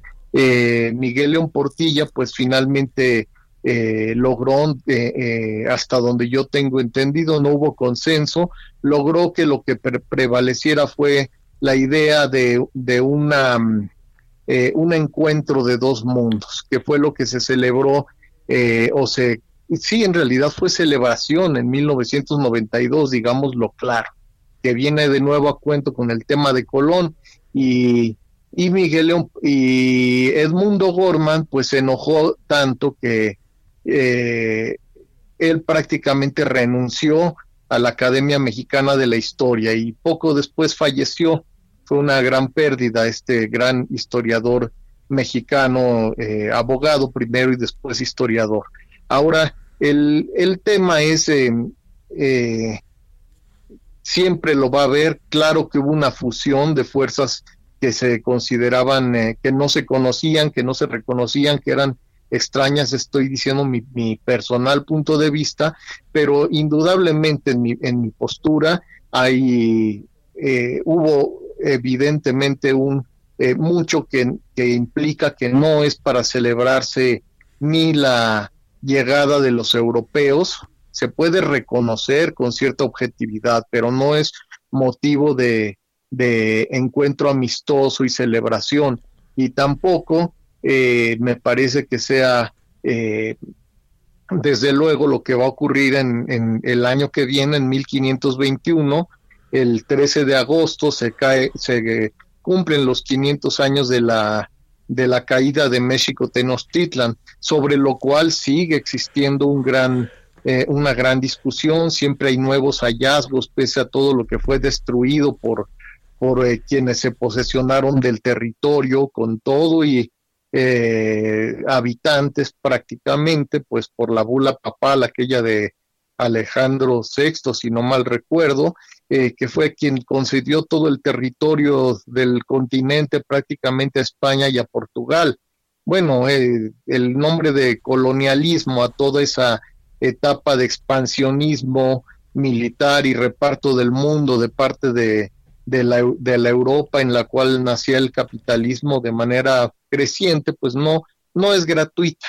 Y bueno, de investigaciones recientes y no tan recientes vienen a eh, digamos, traen a cuento el, el, tema de que Colón, pues no es este simplemente un audaz científico como, como, eh, como Hernán Cortés no era simplemente, que evidentemente dio dio muestras en, en, su, en su vida y sobre todo en su juventud, pues de ser un militar pues muy avesado, evidentemente, político y con conocimientos de derecho, pero no, no son, no creo que sean estas cuestiones de festejarse. Eh, hace no mucho platiqué con la historiadora Alejandra Moreno Toscano, por ejemplo, en la primera edición de la Historia General de México que publicó el Colegio de México en, en el volumen 1 de, que coordinó personalmente don Daniel Cosío Villegas, por ejemplo, venía un ensayo, un, una narración en bilingüe, en náhuatl y en español, en la cual Alejandra, eh, la, la, maestra toscano, platica precisamente, narra, lo, recupera los, los temas que vienen desde Bernal Díaz del Castillo, desde Bartolomé de las Casas, eh, en fin, eh, lo, lo, terrible y lo sangrienta que fue la, la caída de Tenochtitlan. Y lo sorprendente es que ya en el sexenio de Vicente Fox se le puso un énfasis a la revisión histórica y eh, a mi manera de ver se hizo mal al, en las nuevas ediciones simplemente simplemente quitaron el ensayo de ella y el tema queda como un tema, digamos, más neutro a investigación, a, digamos, es erradicar la idea de la conquista.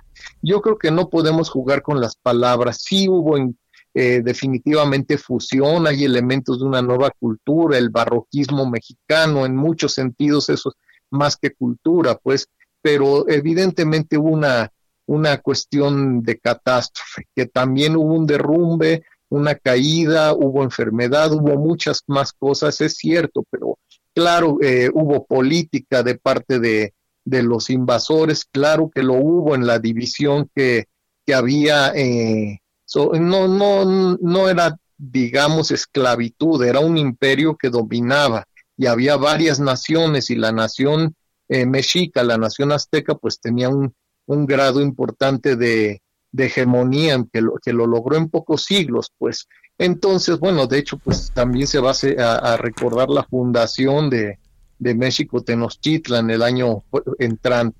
Entonces, bueno, el punto con Cristóbal Colón, evidentemente, pues a mí me, me parece que no es correcto eh, borrar la historia. Pero una cosa, yo proponía esta mañana en Twitter y hoy o ayer por toda esta polémica que se da, eh, yo no tengo la menor duda de que le van, van a restaurar la, estatua. No la va a destruir la, el gobierno de Claudia Sheinbaum, pero lo que sí está en cuestión es el, el asunto de el asunto de, celebrar a Colón. O sea, la parte oscura de Colón que se ha eh, venido a discutir, como en todo el mundo está en revisión el tema del esclavismo. Bueno, lo vimos, todo lo que se desató eh, se revivió, pues casi, casi estábamos como en los años 60, cuando estaba en su auge aquel gran movimiento de, del, eh, que encabezó Martin Luther King y después Malcolm X a, partir del, de la violencia policial en Estados Unidos, como sabemos, ¿no? Toda esta, toda esta oleada que no ha parado, se ha actualizado el tema del esclavismo y pues por supuesto que, por supuesto que todo esto implica eh, una revisión, una revisión y, y es, eh, yo, yo no considero que sean eh, fuera de lugar, anacrónicos, hay, eh, se podría claramente hablar de, de, un genocidio y sí es tan importante como esas cuestiones no caducan. mi, mi, propuesta de Javier, y te lo digo, es la, la, estatua de, de Colón se puede mantener, pero no como objeto de culto en, en, un sitio como está ahora, sino llevarla al Museo de Memoria y Tolerancia y que y ahí que en, en Avenida Juárez que se exponga y se y se puede agregar una sala sobre el tema de, de México Tenochtitlan. Es mi propuesta. Oye, eh, a ver, eh, Juan José, déjame plantearte. Eh, toda esta idea de que mm, el presidente insiste que eh, los gobiernos de España, eh, el, Vaticano tengan, y ahora ya también a Francia le tocó, que ofrezcan disculpas, ¿vale la pena o qué, qué pensar sobre eso como para tener una idea precisa? Porque en ambos casos, diga lo que diga el presidente, nos han tirado a lurias y, en España no dicen más porque el gobierno es respetuoso, pero la oposición está con todo. El, Vaticano ya dijo que tres veces ha ofrecido disculpa, que qué más quiere, ¿no? El, el tema de, España no es un tema menor. Mira, eh, Javier, eh, que tengamos muy claro una, una cuestión. Eh, España, ahora sí que como a Serrat y le gusta citar en sus canciones a los poetas de, a los grandes poetas de españoles de la época de la República, España tiene una peculiaridad en Europa. y esa peculiaridad es que la España conservadora es de lo más retrógrada. No olvidemos nunca que México rompió relaciones en la época de Cárdenas, precisamente por la, por el, eh, la falange y el, y el golpe de Estado contra la República Española, que fue, eh, eh, que fue este golpe apoyado por Mussolini y por Hitler, con la eh, complicidad pasiva de otros países que tenían la esperanza de que la Alemania nazi y la y la y el fascismo italiano contuvieran el avance de, de los del socialismo soviético. El hecho al que yo voy es al siguiente. ¿Por qué razón en, eh, en España nunca se, se ha juzgado a Francisco Franco? ¿Por qué en España siguen los descendientes de los republicanos buscando los lugares en los cuales fueron sepultados aquellos que fueron eh, masacrados en la guerra, en la mal llamada guerra civil? O sea, Francisco Franco fue un genocida completo. Pero bueno, España no se le tocó porque eh, eh, todo ese ciclo violento que, que vivió terminó antes de, antes de, que estallara la primera guerra, la segunda guerra mundial en 1939. Ahora, estas cosas, si me permites decírtelo, tuve la oportunidad en algún momento de platicarlas en persona eh, con Pedro Sánchez eh, y, ha hecho él, aunque a nosotros nos parezcan eh, cosas simbólicas, lo simbólico pesa mucho. Por ejemplo, el problema de sacar los restos de Francisco Franco del Valle de los Caídos, detener a, los restos de, un genocida eh, equiparable a Mussolini y a Hitler en un lugar de honor, pues son cosas terribles. Y esto lo digo porque también en España hay mucha conciencia acerca de estas cosas, pero la, el debate social es muy fuerte.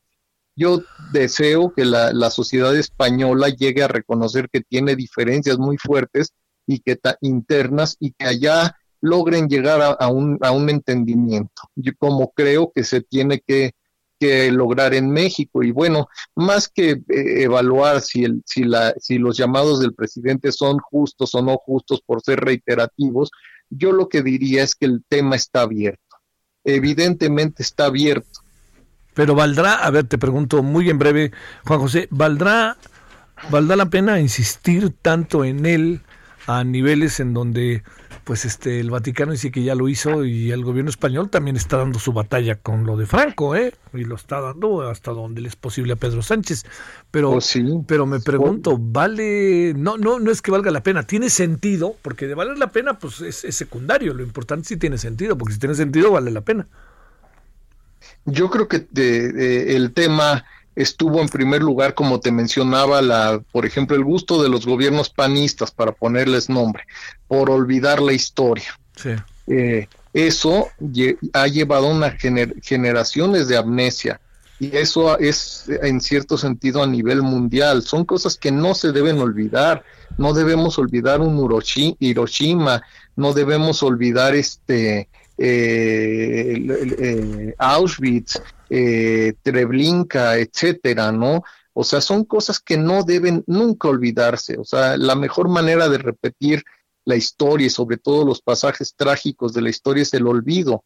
Y, creo que la coyuntura de cambio en México, de crisis en el mundo y además la postura, sí debo reconocer que, por ejemplo, la, encíclica última que acaba de sacar el Papa eh, Francisco I, eh, es, es, importante. El tema nunca va a estar suficientemente discutido y yo estoy convencido de que no va a generar ninguna crisis diplomática. Me parece que el tema, como lo llamó Andrés el presidente Andrés Manuel, dijo es un líder político porque efectivamente con Carlos Salinas se reanudan relaciones con el Vaticano reconociéndolo como Estado, como un Estado.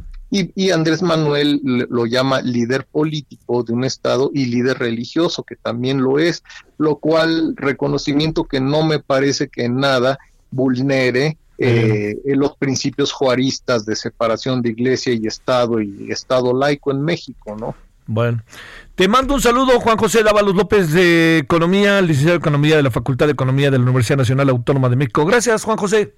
Este, y le, si me permites, Javier, le quiero enviar un saludo a mis colegas del que me eligieron presidente del Colegio de Economistas Metropolitanos de la Ciudad de México. Muy bien. Eh, y, felicidades por tu labor. Mucho gusto de volverte a escuchar. El gusto es mío y muchas gracias de nuevo que estuviste con nosotros, Juan José. Gracias. Hasta luego. Muy bien. Bueno, oiga, pues ya nos vamos. Pues híjole, pues, a ver, eh, usted, yo, yo entiendo que, que hay algo que dice Juan José que no se puede pasar por alto, ¿eh? O sea, no podemos olvidar la historia ni podemos hacerla complaciente. La clave es cómo la abordamos. Ese es el gran asunto. Cómo la abordamos. Si la, si la abordamos eh, sensatamente y de manera inteligente, las cosas pueden ser créame, muy distintas de lo que eh, hemos visto, pero sobre todo abriendo una posibilidad muy grande para entenderla y para entendernos. Eh, me da la impresión de que eso va a estar ahí todo el tiempo encima de nosotros y no se va a resolver este sexenio ni ninguno y en algunos años otra vez nos aparecerá el tema algo así va a acabar pasando. Bueno, oiga, ya nos vamos. Eh, en la noche, de nuevo, segundo debate entre el representante del Partido Demócrata en México y el representante del Partido Republicano. También vamos a tener a Javier García Diego para hablar de este tema, historiador destacadísimo del Colegio de México. Y pues ahí les espero al rato. Hasta el rato. Dios.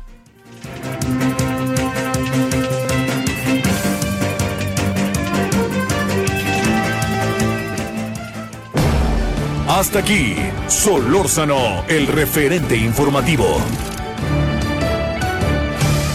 Heraldo Radio, la HCL se comparte, se ve y ahora también se escucha.